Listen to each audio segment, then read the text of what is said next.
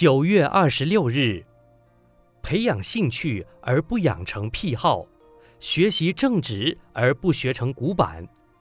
如何培养生活的情趣？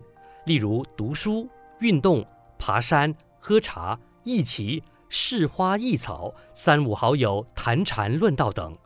古人清茶淡饭，生活朴素淡泊，如孟浩然的“开轩面场圃，把酒话桑麻”，陶渊明的“登东皋以舒啸，临清流而赋诗”。虽然生活简单，却有无比情趣。有人爱好画画，画画能增加生活情趣；有人爱好音乐歌唱，唱歌也能增加生活情趣，甚至写字、书法。宗教图上寺院、教堂都能增加生活情趣。有的人沉迷在酒色财气之中，天天宴会应酬，没有趣味，生活很辛苦，很烦恼。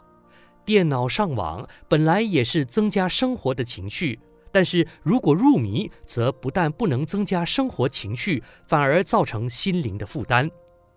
今日社会大众一味向外追求声光娱乐，迷失了自己。因为生活中没有情趣，如何培养生活情趣？看起来这是二十一世纪人类所面临的新课题。文思修，简单的生活也可以发掘出无比的情绪。每日同一时段与您相约有声书香。